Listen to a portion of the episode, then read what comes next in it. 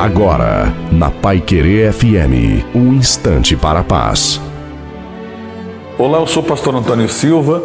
A Bíblia diz que o homem é comparado a uma árvore. Uma árvore. Só que não é qualquer árvore, é a árvore de tâmara, que está no deserto, suporta calor, suporta frio, suporta tempestade e ela tem raízes profundas e encontra água. Mais do que isso, as suas folhas são verdes e os seus frutos são doces.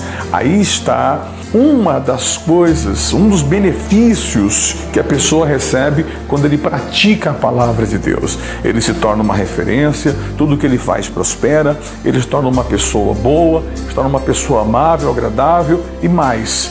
O que ele faz serve para muita gente, tanto seu fruto quanto a sua sombra. É isso que está dizendo o texto. Nós, na obediência à palavra, recebemos, se tornamos uma árvore boa, uma árvore de tâmara. Deus te abençoe, você é uma excelente árvore.